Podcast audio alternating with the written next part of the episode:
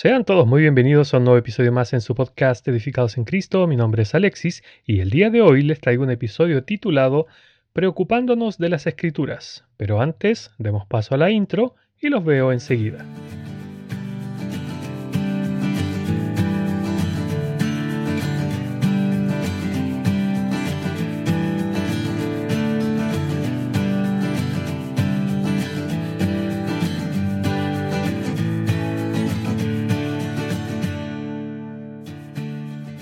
Ok, me gustaría iniciar con una pregunta sencilla. ¿Alguna vez se ha preguntado por qué un creyente debe no solo leer, sino que además debe estudiar la palabra de Dios diariamente? Bueno, podríamos decir que primeramente porque es un mandato de Dios. El mismo Señor Jesús dijo en el capítulo 5 del Evangelio de Juan, Escudriñad las escrituras porque a vosotros os parece que en ellas tenéis la vida eterna, y ellas son las que dan testimonio de mí, y no queréis venir a mí para que tengáis vida. Esto es el verso 39 del capítulo 5 del Evangelio de Juan. Para aclarar, la conjugación del verbo escudriñar aquí está en modo imperativo, y en nuestro idioma castellano significa que es una orden, o sea, un mandato que tenemos que obedecer. Y en este caso un mandato directo del Señor Jesús no es una palabra muy común o, que usemos diariamente eh, en nuestro léxico, así que quizás no tenga muy claro qué significa. Así que partamos con una definición del diccionario de la Real Academia de la Lengua. Dice que significa examinar, inquirir y averiguar cuidadosamente algo y sus circunstancias. Pero como sabemos que el Nuevo Testamento fue escrito en griego clásico o griego koiné, veamos cuál era el significado en ese idioma. La palabra aquí es evravneo y según el diccionario Swanson de idiomas bíblicos con dominio semántico, dice que esta palabra significa tratar de aprender. Por otra parte, el interlineal inverso del programa Logos dice que el sentido bíblico de esta palabra es considerar detalladamente y someter a un análisis con el fin de descubrir el significado o características esenciales. Bueno, creo que queda bastante claro que el significado de escudriñar no es una lectura somera o superficial, como podríamos leer cualquier otro libro o documento o el periódico, qué sé yo, sino que debe ser un momento único, un momento apartado del bullicio de este mundo, a solas con Dios, y debe ser esta, este estudio de una manera profunda, analizando cada detalle. Sin embargo, y la verdad es que muy tristemente, Hoy en día existe un gran número de creyentes que ni siquiera leen la Biblia.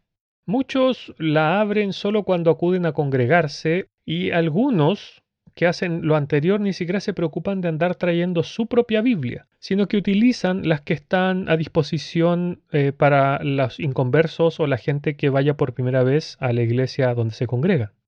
También tenemos los otros que, comillas, la leen como si esto fuera una especie de horóscopo divino, eh, porque abren, abren la Biblia en cualquier parte pidiéndole a Dios que les ayude y, que les dé palabra, dicen algunos que hacen esto. Toman, abren las escrituras en un lugar X, así al azar, y de ahí agarran un versículo, con eso dicen, ah, yo leí la Biblia, Dios me habló. Otros ponen excusas para no leerla y estudiarla, haciendo mención a falta de tiempo debido al trabajo, la familia, los quehaceres, etc. Yo la verdad me pregunto, ¿qué le vamos a responder al Señor Jesús? Porque dice Pablo en la epístola a los Romanos, en el capítulo 14, en el verso 12, de manera que cada uno de nosotros dará a Dios cuenta de sí. ¿Cuándo va a ocurrir esto? Bueno, esto ocurrirá en el tribunal de Cristo. Y el mismo Pablo nos dice qué pasa en el tribunal de Cristo. Dice, porque es necesario que todos nosotros comparezcamos ante el tribunal de Cristo, para que cada uno reciba según lo que haya hecho mientras estaba en el cuerpo, sea bueno o sea malo. Esto se halla en 2 de Corintios en el capítulo 5 en el verso 10. Mis queridos hermanos, esto no es una cosa liviana lo que yo les estoy diciendo, porque Dios nos manda que nosotros meditemos en su palabra, Dios le dice a Josué, nunca se apartará de tu boca este libro de la ley, sino que de día y de noche meditarás en él, para que guardes y hagas conforme a todo lo que en él está escrito, porque entonces harás prosperar tu camino y todo te saldrá bien. Este es el verso 8 del capítulo 1 del libro de Josué. Ahora, a modo aclaratorio, esta palabra meditar, no, por favor, no la confundan con la meditación que practican ciertas religiones orientales. No. Esta palabra en el hebreo es hagá, que según el mismo diccionario que mencioné recientemente, el Swanson de idiomas bíblicos con dominio semántico significa pensar o considerar de manera cuidadosa, muy similar a la palabra escudriñar que vimos al principio. Ahora bien, no solo debemos leer la palabra de Dios todos los días, también tenemos que escudriñarla cuidadosamente y meditar en ella continuamente, pero además de todo esto, la tenemos que memorizar. Porque de otra forma, ¿cómo podríamos obedecer lo que dice Dios en Efesios 5:19? Hablando entre vosotros con salmos, con himnos y cánticos espirituales, cantando y alabando al Señor en nuestros corazones. Claramente no, no sabemos o no tenemos memorizados versículos de la palabra, en este caso, por ejemplo, los salmos, nunca vamos a poder hablar con otro hermano o hermana de lo que la palabra de Dios dice. También nos dice el mismo Pablo en la carta a los Colosenses, en el capítulo 3, en el verso 16, la palabra de Cristo mora en abundancia en vosotros, enseñándoos y exhortándoos unos a otros en toda sabiduría, cantando con gracia en vuestros corazones al Señor con salmos e himnos y cánticos espirituales. Nuevamente tenemos aquí un llamado a que la palabra de Dios more en nosotros. Como mora en nosotros, si yo no la leo, no la estudio, ni menos me la memorizo. Ahora, otra pregunta, ¿cómo, cómo yo voy a, hablar de lo que no conozco? O sea, si yo no conozco la palabra de Dios, ¿cómo voy a hablar de la palabra de Dios si no la conozco? Es por eso que yo necesito, bueno, no yo, sino que cada uno de los creyentes necesitamos memorizar versículos de las escrituras para que, como decía recién, cuando estemos hablando con otro hermano, podamos repetir estos versículos. Y en todo caso, cualquier creyente podría notar de inmediato si uno pasa tiempo eh, estudiando la palabra de Dios y meditando en la palabra de Dios. Quizás se pregunte cómo. Bueno, muy sencillo. El Señor dijo, el hombre bueno del buen tesoro de su corazón saca lo bueno, y el hombre malo del mal tesoro de su corazón saca lo malo. Y aquí viene una parte importante, porque de la abundancia del corazón habla la boca. Esto está en Lucas en el capítulo 6, el verso 45. Permítame hacer una observación para aquellos que son padres, especialmente de niños pequeños. Ustedes, padres, tienen una responsabilidad aún mayor de obedecer lo que Dios manda en su palabra, porque escuche lo que dice Dios. Y amarás a Jehová tu Dios de todo tu corazón y de toda tu alma y con todas tus fuerzas. Y estas palabras que yo te mando hoy estarán sobre tu corazón. Escuche esta parte muy atentamente. Dice, y las repetirás a tus hijos, y hablarás de ellas estando en tu casa, y andando por el camino, y al acostarte, y cuando te levantes, y las atarás como una señal en tu mano, y estarán como frontales entre tus ojos, y las escribirás en los postes de tu casa y en tus puertas. Esto está en Deuteronomio capítulo 6, leí entre los versos del 5 al 9. Así que padres, ojo con lo que le están enseñando sus hijos. Porque recuerden, lo que uno le enseña a un niño no se lo olvida hasta que es viejo, según lo que nos dice Proverbios 22.6. Así que si usted le enseña a su hijo cosas del mundo o que ame al mundo y no a Dios, claramente cuando sea un adulto e incluso cuando llegue a ser viejo, va a amar al mundo y no a Dios. Tenemos que recordar que nosotros no podemos amar al mundo como creyentes ni menos estarle enseñando a nuestros hijos, porque nos dice en Primera de Juan capítulo 2.15, no améis al mundo ni las cosas que están en el mundo. Si alguno ama al mundo, el amor del Padre no está en él. Así que, ojo, esto es algo bastante importante. Otra cosa, hermanos, ¿cómo vamos a obedecer lo que Dios nos manda si no tenemos idea lo que Dios quiere de nosotros o espera de nosotros? Es por esta razón que hoy en día tantos creyentes siguen doctrinas erradas y de la misma manera hay tantos cristianos que son tibios. Las iglesias están llenas de apostasía, de desobediencia, de carnalidad. ¿Por qué? Porque los cristianos no estamos buscando a Dios de todo corazón, como dice Jeremías 29:13, lo puede leer. Claramente Dios nos enseña que esto es un peligro, porque nos deja en una posición muy vulnerable. El apóstol Pablo en la misma carta a los Efesios dice, hasta que todos lleguemos a la unidad de la fe y del conocimiento del Hijo de Dios, a un varón perfecto, a la medida de la estatura de la plenitud de Cristo.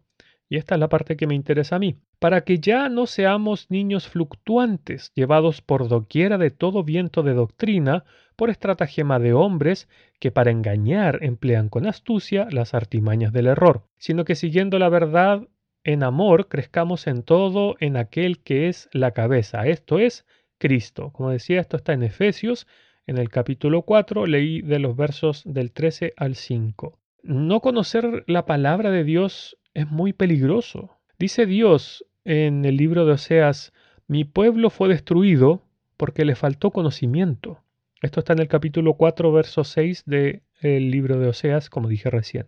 ¿Sabe que el otro día meditaba en esto, pero Qué triste es que el Señor tuvo que hacer esta pregunta, y lo triste es que es tan cierta hoy en día. ¿Por qué me llamáis Señor, Señor y no hacéis lo que yo digo? Todo aquel que viene a mí y oye mis palabras y las hace, os indicaré a quién es semejante.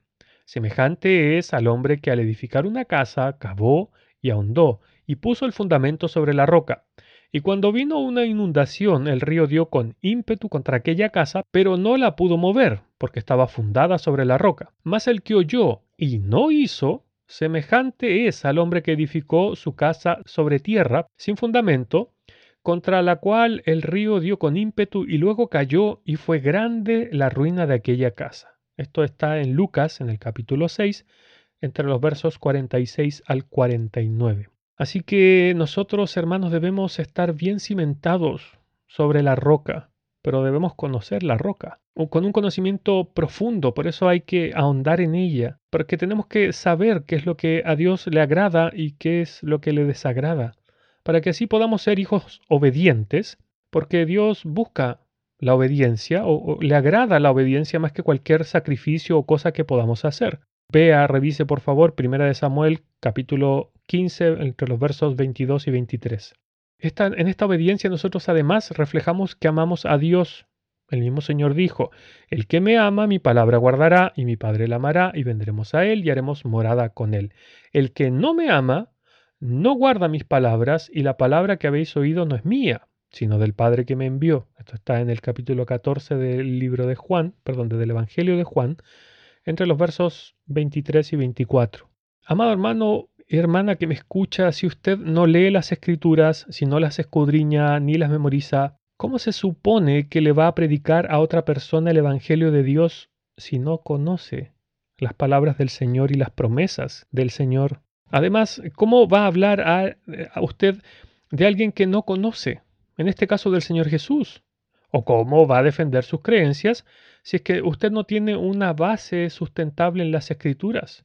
Porque ¿qué pasa que si usted está evangelizando, en algún momento aparecen estas personas que cuestionan todo? Y para esos momentos de estas personas que cuestionan todo, yo necesito conocer la palabra de Dios para poder defender la fe que, yo tengo. Esto nos dice Pedro en su primera carta, dice, estad siempre preparados para presentar defensa con mansedumbre y reverencia ante todo el que os demande razón de la esperanza que hay en vosotros este es el verso 15 del capítulo 3, como dije, de la primera carta de Pedro.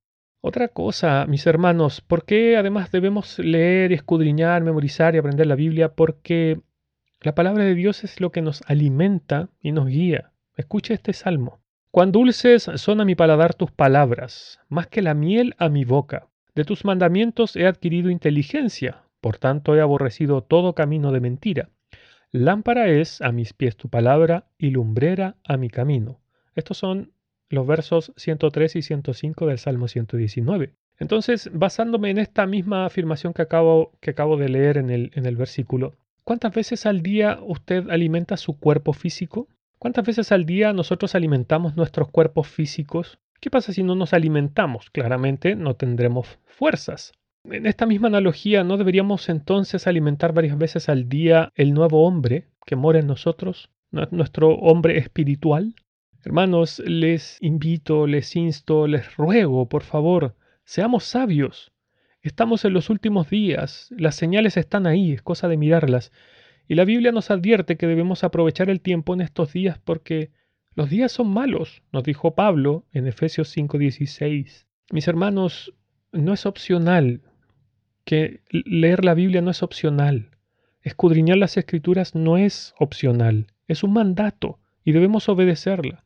Póngase a leer la Biblia, porque si no lo van a engañar, la van a engañar tan fácilmente, el diablo la va a soplar y usted se va a caer. Hermanos, hermanos, por favor, les hago un llamado urgente. Leamos y escudriñemos las escrituras. Por favor, que el Señor les bendiga.